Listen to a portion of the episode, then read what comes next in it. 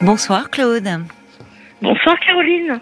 Je suis ravie de vous entendre. Ben moi aussi, moi aussi, je suis ravie de vous entendre et de parler avec vous. Vous allez bien? Bah, écoutez, beaucoup de questionnements en fait. D'accord. Beaucoup de questionnements. Oui. Donc, euh, ce que je vais raconter ne semblera peut-être pas extraordinaire aux yeux de tout le monde, mais c'est ma préoccupation du moment. Oui, bah, Donc, parlons-nous. Toutes les paroles sont bonnes à entendre. Oui, ben appel aux auditeurs, alors justement, qui sont là, hein, qui donnent leur point de vue. Et c'est bien, parce que deux points de vue euh, valent mieux qu'un. C'est vrai qu'ils nous Oui, apportent aussi beaucoup avec leur éclairage. Voilà, j'ai plein plein de questionnements dans Bon. ma vie, mais Alors on va pour noter. tout vous dire, voilà. Là, ce qui me préoccupe en ce moment, c'est ma vie sentimentale. D'accord. D'accord. Euh, Qu'est-ce qui se passe, euh, alors? Je sais pas où je vais. Oui. Euh, pour tout vous dire, euh, je vis une période de transition dans ma vie euh, personnelle, puisque professionnellement, je suis en pleine reconversion et je viens de trouver un travail qui m'intéresse. Ah, ça c'est une bonne Donc, chose. à ce niveau-là, tout va bien. J'ai Oui. mis deux ans à aboutir sur ce projet, entre euh, une nouvelle formation, des Oui, stages, un oui. premier job qui m'a pas trop plu pendant six mois où euh, j'avais une sorte de pression constante euh, de rendement qui faisait que j'ai un peu craqué. Oui. Quelques petits soucis de santé à la clé euh, par la suite. Ah bon? Et oui, oui, oui, je, je fais une hypertension assez poussée qui fait Ah que oui. euh, j'avais des problèmes concomitants de santé. Je montais à 23 Ouh là de tension, donc ouais, Oui. c'était terrible. Ça va mieux là euh, Bah, ça va mieux parce qu'on a changé mon traitement. Oui, oui. Ben je oui. prenais un traitement, je suis hyper tendue, j'ai 46 ans depuis que j'ai l'âge de 28 ans. Et vous le et- supportez bien le traitement? Euh, oui, oui, euh, je peux pas dire, j'ai pas l'impression que ça me fatigue. euh, Bon, tant non, mieux. je je le vis pas trop mal. C'est vrai que maintenant je prends deux médicaments, j'en prenais qu'un. Hum, mhm. Bah oui, mais enfin avec Euh, les pointes de tension, euh, les poussées de tension que vous faisiez, euh, on peut pas laisser ça comme ça. Alors, pour tout vous dire, c'est assez rare. J'avais des gonflements au niveau du nerf optique, ce qui peut être dangereux. Ouais. Et j'ai vu trois spécialistes avant de savoir que c'était lié à l'hypertension. Ah Vous voyez Oui, oui, oui, oui. Vous voyez jusqu'où ça peut aller. Oui. Donc faites attention à vous quand vous faites de l'attention, parce qu'il peut y avoir plein de répercussions sur euh, sur l'organisme en fait. Hein. Ben oui, mais bien sûr, bien sûr, ça Voilà. peut être grave. Donc alors, malgré ça, vous avez mené tambour battant cette reconversion euh, Oui, oui, professionnelle. oui, oui. Et alors, vous êtes dans un métier qui vous plaît, c'est indiscret de vous demander euh, dans, Je vais dans... vous demander.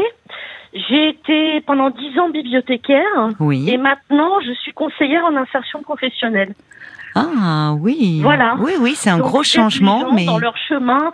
C'est un gros changement, mais il y avait quand même un lien euh, socio-culturel que je pouvais exploiter dans mon ancien Hmm. métier, notamment en travaillant en médiathèque en Seine-Saint-Denis, en accompagnant des personnes en difficulté déjà un peu à l'époque. oui, oui. Euh, en créant des partenariats euh, aussi avec des instituts médico-éducatifs.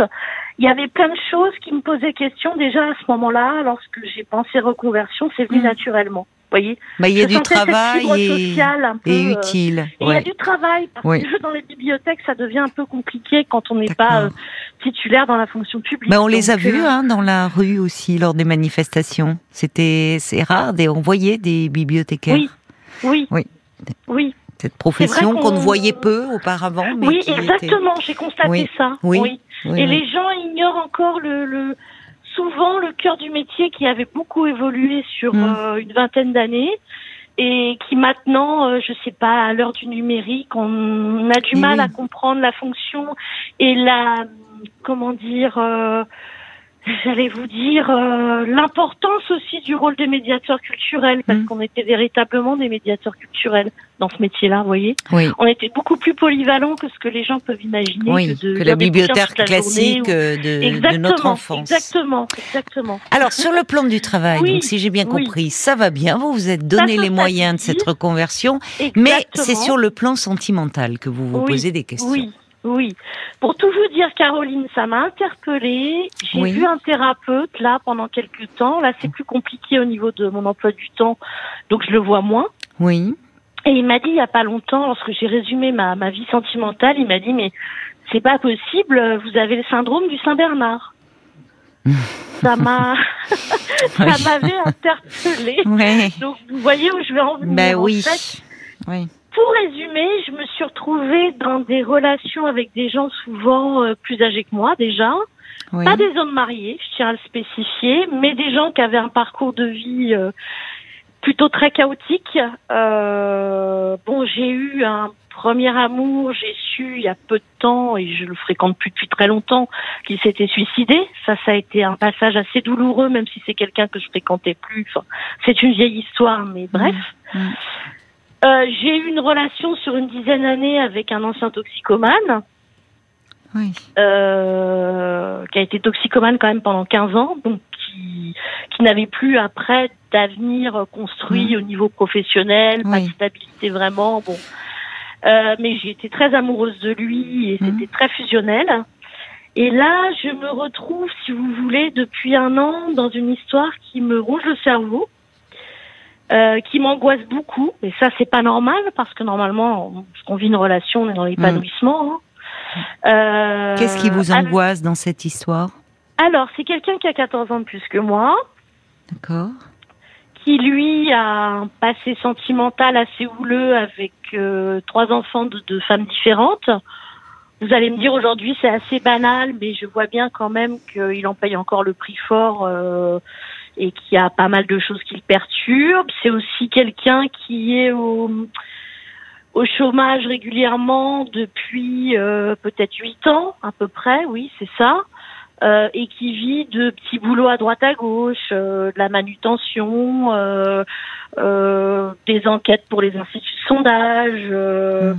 euh, C'était quand même quelqu'un qui avait travaillé en tant qu'ingénieur dans l'industrie et il est, bah, lui, n'a pas pensé reconversion ou n'a pas Oui. senti le vent tourner et au bout d'un moment s'est retrouvé dans un précipice, euh, voilà, de, de, de situation un peu précaire. Mm. Euh, et je sens que ça pèse sur notre relation. Mais oui, Euh, certainement. Oui. euh, voilà, voilà. C'est difficile Je- d'être dans une précarité euh, matérielle, oui. Bah oui. Ben, il a quand même la chance d'avoir fini de payer sa maison. Oui, mais. euh, ben oui, je sens que ça le gêne. Mais oui. Je sens que ça le gêne et ça. Ça fait un an hein, que vous vous connaissez, c'est ça ça, fait un an. euh, Comment vous l'avez rencontré Alors justement, à l'époque, dans cette fin de transition avant de trouver mes premiers jobs en tant que conseillère en insertion, euh, moi aussi j'ai fait des missions d'enquête pour des instituts de sondage. Oui, oui. Et on a été collègues brièvement pendant quelques semaines. Ah d'accord. Oui, oui, d'accord. Voilà. Je comprends. Voilà. Oui. Voilà. Euh, des affinités se sont créées, beaucoup d'humour, beaucoup de complicité. Et puis un soir, euh, j'ai été interpellée euh, lorsqu'il m'a dit bah, Est-ce que tu veux venir euh, boire un verre chez moi? Oui. Ce qui ne s'est pas fait tout de suite, j'ai été très raisonnable. J'ai été très raisonnable et puis un jour j'ai craqué et je suis allée le voir chez lui. D'accord. Et puis l'histoire a commencé. Hmm. Mais qu'est-ce qui vous angoisse? Parce que vous dites cette histoire vous angoisse beaucoup. C'est de, c'est son mal-être, c'est de le sentir en difficulté? Qu'est-ce que c'est Euh, plus ben, profond euh, c'est ce que c'est ce que je pou- ce à quoi je pouvais penser tout à l'heure. J'ai l'impression de vivre en permanence, euh, de vivre une douche écossaise en permanence. Ah bon? c'est du chaud et du froid un peu. Oui, parce que il me dit par moment euh, qu'il faut pas que je m'attache, euh, que ça Mm. serait pas raisonnable. Et puis le lendemain, il va pratiquement me faire une déclaration d'amour euh, euh, de manière déguisée en plus. Donc c'est, mais je comprends que c'est quand même euh, une preuve d'attachement ce qu'il peut me dire, mais c'est codé, c'est toujours codé. Faut que je décode. Par exemple, je vais vous donner peut-être un exemple qui va faire sourire, mais c'est quelqu'un qui a adopté un, un chien il y a quelques mois. Mhm. Et il y a quelques jours, euh, on parlait du chien et à un moment, je lui dis j'aime bien ton chien. Et il me regarde et il me dit euh, bah moi aussi je crois que je commence à tomber un peu amoureux. Bon, Hmm. j'ai trouvé ça euh, Hmm. Hmm. j'ai trouvé ça ambigu si vous voulez. Hmm. Oui, bah je oui, sais pas forcément. comment l'interpréter. Oui, oui. Et il y a eu plusieurs appels comme ça. Je prends l'exemple du Oui. chien. Ça, je sais que ça va, ça va porter, à- ça va faire porter. Mais surtout un sourire. chien euh, qu'il a, qu'il a recueilli, un peu chien perdu sans collier, un peu comme lui. Bah, c'est ce que je me dis. Mais oui. Exactement parce que c'est le chien de quelqu'un qui vient de décéder Mm. pratiquement, Oui. Eh oui. euh, une connaissance, et il a décidé de le prendre sous son aile. Et c'est Mm. vrai qu'il en est très proche. Mm. Oui, vous avez raison. J'avais pas, j'avais pas senti cette image du chien sans collier. Mais c'est la thématique, puisque le, votre thérapeute qui vous dit que vous avez le syndrome du Saint-Bernard, on n'en sort pas. exactement, exactement. Mm. Oui, oui. Et il est un peu euh, perdu cet homme. Enfin, il est, il a beaucoup de qualités humaines, mais c'est une période difficile pour lui. Je pense. Et en même temps, euh, comme un peu mon précédent compagnon, je vous ai parlé de ce compagnon toxicomane, enfin, qu'il avait été, je ne l'ai pas connu toxicomane, je sois loué. Euh, je le trouve très attachant. Ah mais oui, ça m'étonne pas. Je le trouve très attachant. Ben oui, mais comme oui oui, les, les gens avec des fragilités comme ça aussi profondes peuvent, euh, bien sûr. Mais, mais c'est vrai que je comprends quand, quand vous dites euh, que vous vous interrogiez sur votre vie sentimentale, parce qu'un premier compagnon qui s'est suicidé, un deuxième compagnon euh, ancien toxicomane et qui ne l'était plus, mais bon, malheureusement, c'est très compliqué la réinsertion après. Et puis là, ce monsieur, euh, bon, qui est dans une période de sa vie aussi pas simple, puisque il a occupé un poste important, des responsabilités, et maintenant il fait des petits boulots à droite à gauche. Enfin, voilà, il y a une forme de précarité. Sa fin de carrière et son avenir voilà. Bah oui. oui. donc vous, des hommes un peu fragiles que vous prenez sous votre aile, quoi. Alors c'est assez curieux, je vais même rebondir jusqu'à aller vous dire que mon meilleur ami euh, je suis souvent plus proche des messieurs que des dames. Alors ça, je je sais pas. J'ai plus d'amis hommes que femmes en général. Mm. Euh, est un monsieur qui euh, n'a pas de chance. Il est bipolaire d'une part. Il a été diagnostiqué bipolaire avec une mère bipolaire elle-même. Mm. Euh, et en parallèle, euh, il a appris il y a un an et demi qu'il avait une maladie génétique rare qui s'appelle la maladie de Leber et qui touche la vision. Donc c'est quelqu'un qui est devenu malvoyant, qui a eu des traitements, des injections euh, par thérapie génique. Euh, ils sont 70 en France à avoir cette maladie. Et c'est quelqu'un que je vois très souvent, dont je m'occupe. Quand il est là, je suis parfois un peu aidante, faut le dire. Euh, donc, vous voyez, mais oui, je vois, je vois. Mais alors Claude, justement, parce que là, euh, on voit à quel point finalement cette euh, reconversion euh, va très bien dans le sens de, vos qualités à vous, humaines. Vous êtes quelqu'un de, de, très altruiste, de sensible, de généreux, de et, et, dans votre métier, bah c'est formidable d'avoir ces qualités. Mais vous allez rencontrer des personnes euh, qui sont en difficulté dans leur vie, en questionnement, mm, mm. et, et vous pouvez pas faire cela à temps plein. Il faut aussi et dans votre vie professionnelle. Bah oui. Enfin. Voilà, voilà. Et c'est peut-être par moment euh, là où je sens la bascule parce que dans ma vie personnelle, euh, oui, moi-même, je suis un peu fragile du coup. C'est normal. Voilà. Mais peut-être que euh, justement aussi euh, le fait d'aller vers des personnes qui ont été fragilisées par la vie ou qui ont des, fragilités, enfin liées à leur histoire ou enfin à leur personnalité, ça, ça vous parle aussi? Il y a quelque chose peut-être en vous. Il y a un écho. Bah oui, un peu. Mhm. Ou est-ce que vous avez eu, euh, je ne sais pas, dans votre histoire à vous, euh, euh,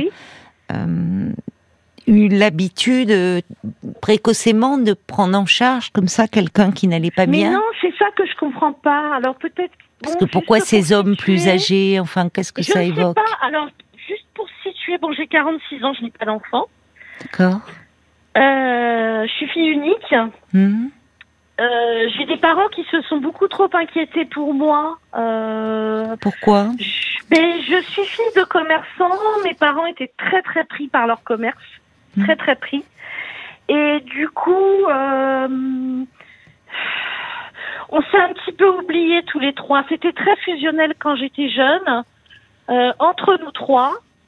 Euh, mais mon père, par exemple a pas compris qu'à un moment, je me suis cherchée face à mon avenir professionnel. J'ai, je me suis, j'ai mis du temps à trouver ma voie. J'ai même bibliothécaire, vous voyez, c'était pas ce à quoi je m'étais destinée initialement.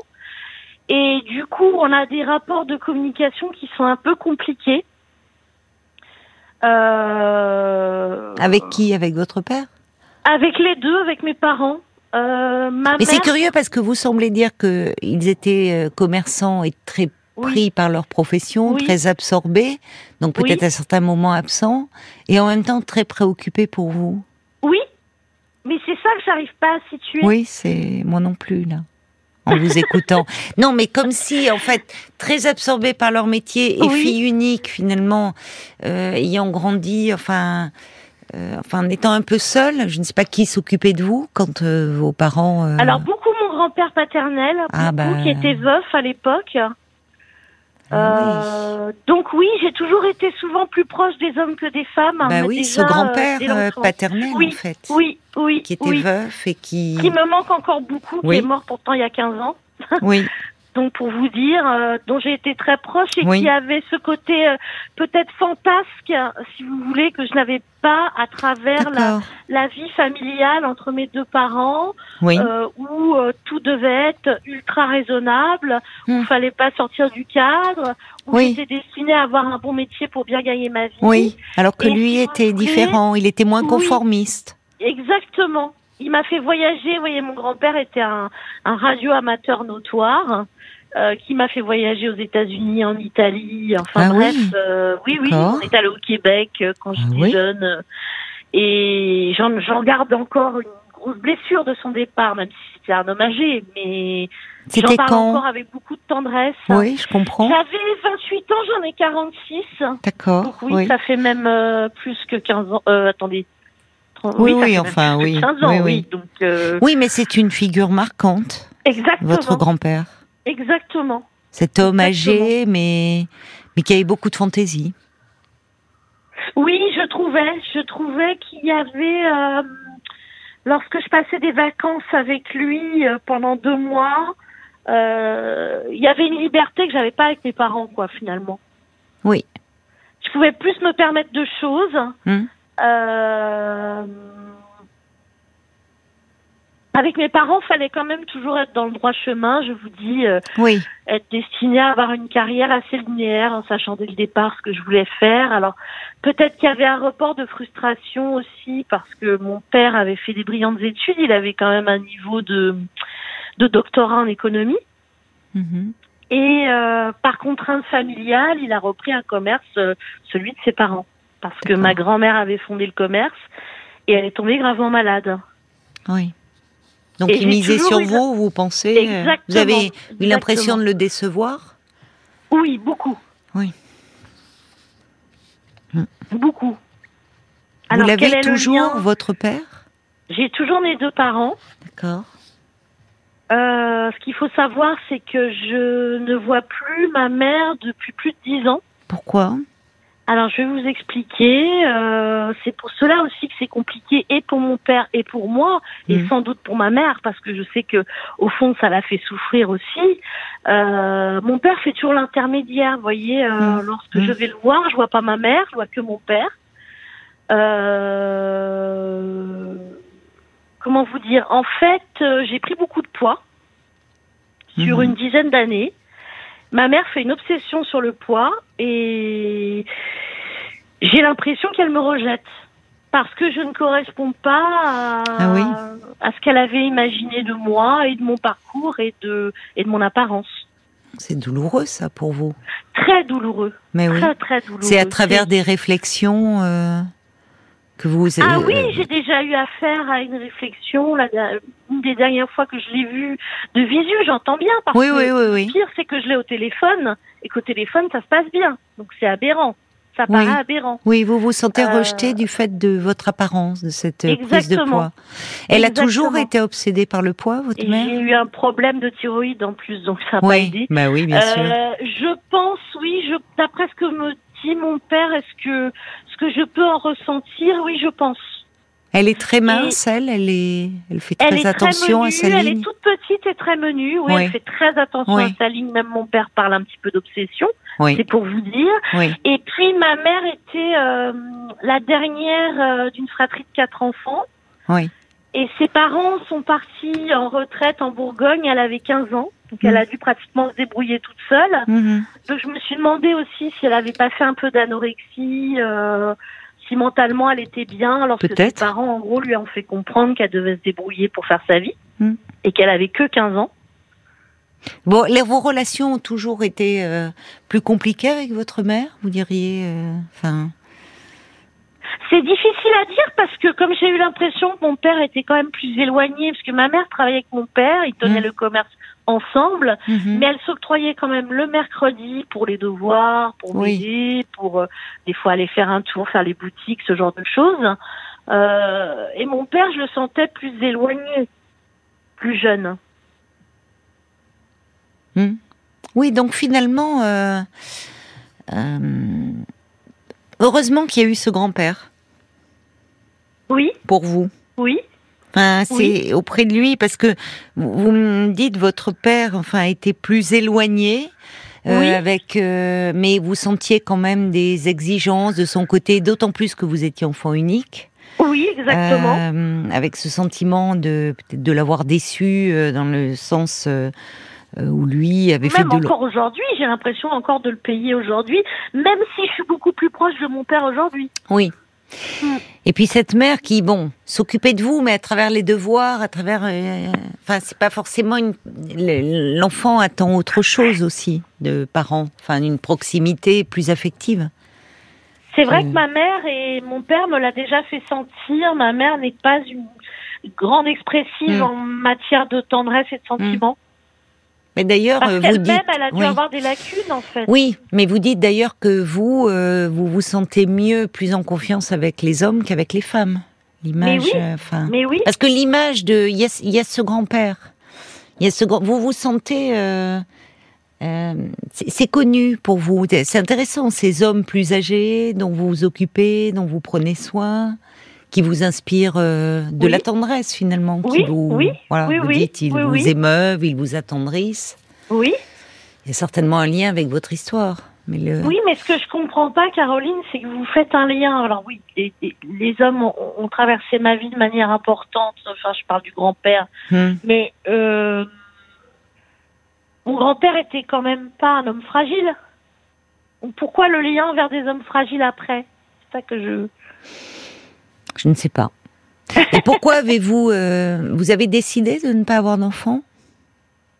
Non, je ne l'ai pas décidé. J'ai. euh, c'est vrai que mes histoires étaient suffisamment chaotiques et ma vie professionnelle, euh, à mon à mon goût, pas suffisamment stable pour construire ce projet. Donc, Mais ils en étaient fait, peut-être un peu trop enfants eux-mêmes aussi. Enfin, parce que vous avez une dimension maternelle, vous, dans la façon dont vous prenez en charge C'est vrai, oui, ces peut-être, hommes. peut-être, oui, oui, peut-être. Enfin, là, vous en percevez les limites, en tout cas. Exactement. Bon. Et du coup, je ne sais pas si euh, continuer cette relation avec ce Hmm. monsieur euh, me sera profitable et Oui. m'épanouira Bah, c'est, bout. c'est- en tout cas, écoutez-vous. Vous Ouais. m'avez dit euh, que cette histoire vous angoisse beaucoup. Donc, curieux. ça dit et en quelque même temps, chose. j'ai pas envie que ça s'arrête. C'est, c'est, vous voyez? Mais moi, Alors, je pense qu'il faudrait que vous revoyiez. non, je pense que c'est pas de cet ordre-là. Mais euh, Ouais. Ouais. je, je, enfin, étant donné la, peut-être ce que l'on peut espérer pour vous, enfin, en vous écoutant, Claude, c'est que aujourd'hui, où vous êtes dans une voie professionnelle qui vous correspond, qui correspond bien à votre personnalité, Oui. l'aide, euh, le- l'écoute, le désir d'aider les autres, Exactement. et que vous allez et et vous vous êtes donné les moyens d'y arriver euh, à cela. Vous avez réussi. Ça pas été euh, simple. oui, non, ça n'a pas été simple, puisqu'avec des problèmes de santé euh, par ailleurs. Donc, euh, ce qu'on peut espérer, c'est que vous trouviez suffisamment d'épanouissement dans votre travail pour peut-être avoir moins besoin de, de, de mettre en avant ces compétences dans votre vie privée. De façon à ce Oui. que vous ayez, vous, une vie plus équilibrée. Parce que forcément, dans la relation de couple, quand il y en a un qui est fragile pour euh, Oui. diverses raisons, ça fragilise aussi la relation de couple. Et, euh, Oui. Et qu'au fond, euh, euh, peut-être, enfin, pour vous, ça serait pas mal quand même que vous puissiez aussi vous appuyer sur quelqu'un et être dans une relation euh, plus équilibrée en fait. Oui. Arrêtez de oui, porter. Oui, oui, oui. Mais j'ai pas, j'ai pas l'impression de vivre en tant que tel. C'est-à-dire que là, l'homme face auquel je me retrouve euh, joue les hommes entre guillemets. Il est quand même assez fier. Oui, mais jouer les hommes. Je ne sais pas ce que ça veut dire d'ailleurs. Voyez. Oui, ce que je veux vous dire. Non, mais bon, au-delà des apparences, oui, oui, mais enfin, d'accord. Mais il y a quelque chose qui fait que malgré vous, vous allez vers des hommes qui sont en situation de difficulté. Et puis peut-être que de votre côté, euh, aussi cette prise de poids, ça interroge aussi. Alors, vous avez eu ces traitements aussi, l'hypertension, des problèmes de thyroïde. Oui, oui. Mais est-ce que ça un peu, est-ce que ça n'a pas mis à mal l'image que vous avez de vous-même aujourd'hui? Je me suis jamais aimée. Ben voilà. Eh oui, eh oui. Ben voilà. C'est comme une torture que je m'inflige à moi-même en fait. C'est en quelque sorte, peut-être, je sais pas, euh, enfin, comment dire, une fois quelqu'un m'a dit, je sais plus, c'est un thérapeute ou une amie, on m'a dit, mais c'est un manteau de chair, c'est la graisse, c'est un manteau, tu te protèges? Hmm. Mais oui. Je sais pas mais si de ça quoi? vous parle quand je vous dis ça.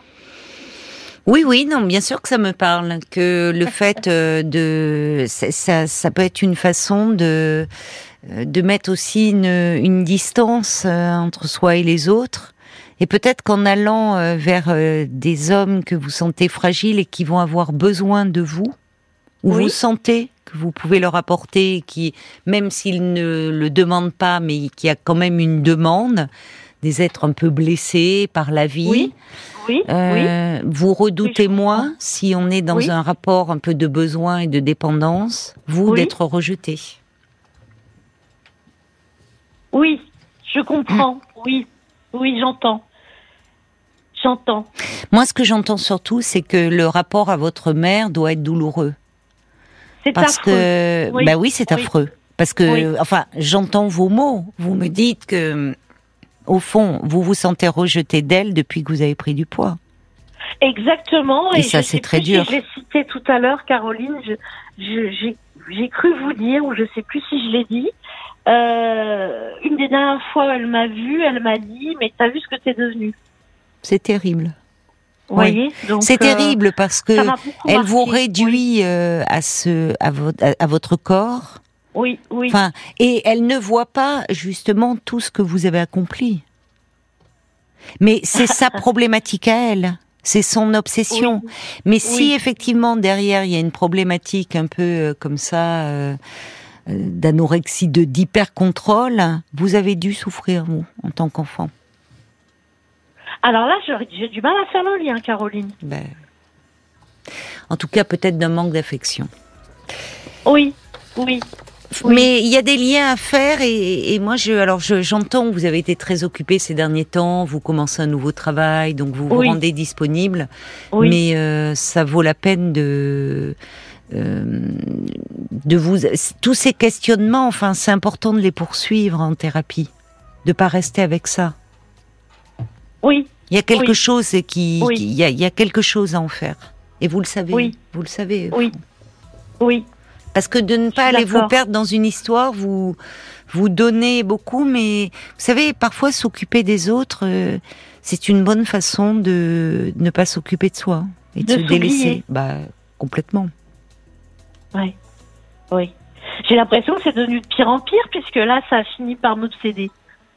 Bah, en tout cas, il y a une, euh, vous, vous en faites des liens. Vous vous rendez compte qu'il y a quand même euh, quelque chose qui se répète dans vos Bien histoires d'amour. Bien sûr, c'est Ou, pour ça que je voulais euh, vous en bon, parler. Oui, bon. Et Oui. où vous me, vous parlez de ces hommes avec leur fragilité, mais il y a aussi chez vous une demande d'attention, d'amour, oui, et oui, qui serait importante d'écouter. oui. Et au fond, on pourrait souhaiter pour vous que vous trouviez un homme qui puisse euh, euh, vous aimer pour ce que vous êtes aussi, Oui, oui, et de pas avoir besoin de donner autant pour, euh, établir une relation, que ça soit plus équilibré en gros. j'entends. On va se tourner euh, du côté de, de Paul, euh, voir un peu les réactions des auditeurs, peut-être. Il y a Bob White euh, qui dit Claude, on sent que vous êtes une personne très à l'écoute, votre sensibilité prend le dessus et Ouais. parfois se mélange avec vos activités professionnelles.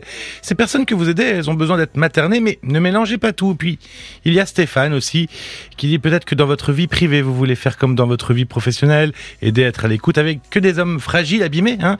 C'est compliqué, il faut continuer de débroussailler avec un professionnel, avec rendez-vous réguliers. La famille, elle a énormément d'importance, elle représente, alors c'est un mot, un poids non négligeable. Mm. Aider les autres, c'est bien, mais aidez-vous vous-même à présent. Si vous étiez documentaliste, d'ailleurs, il, il dit il y a des choses à trier, à archiver. Hmm. Non, mais parce que vous, votre métier, c'est passionnant, mais c'est lourd aussi. hein. Oui, Bon, je vous sais. allez avoir des gens en très grande difficulté, en très- que vous allez, de, ben, j'imagine. oui, oui, Donc, vous pouvez pas, en plus, dans votre vie privée, euh, enfin, voyez. On peut pas être une éponge, c'est sûr. Non. Enfin, vous l'êtes une éponge et vous absorbez certainement beaucoup, mais vous ne vous occupez pas assez de vous. Oui. Donc, commencez par vous, déjà. Ça serait bien. Claude. En tout cas, bravo pour euh, cette reconversion parce que euh, il vous a fallu de la volonté et du courage et c'est chouette que vous y soyez arrivé. Je vous vrai, embrasse. Je vous remercie. Je- J'embrasse toute l'équipe. Merci, Et puis un Claude. petit coucou aux auditeurs. Merci à vous. Bonne soirée, au revoir. Jusqu'à minuit 30, Caroline Dublanche sur RTL. parlons-nous.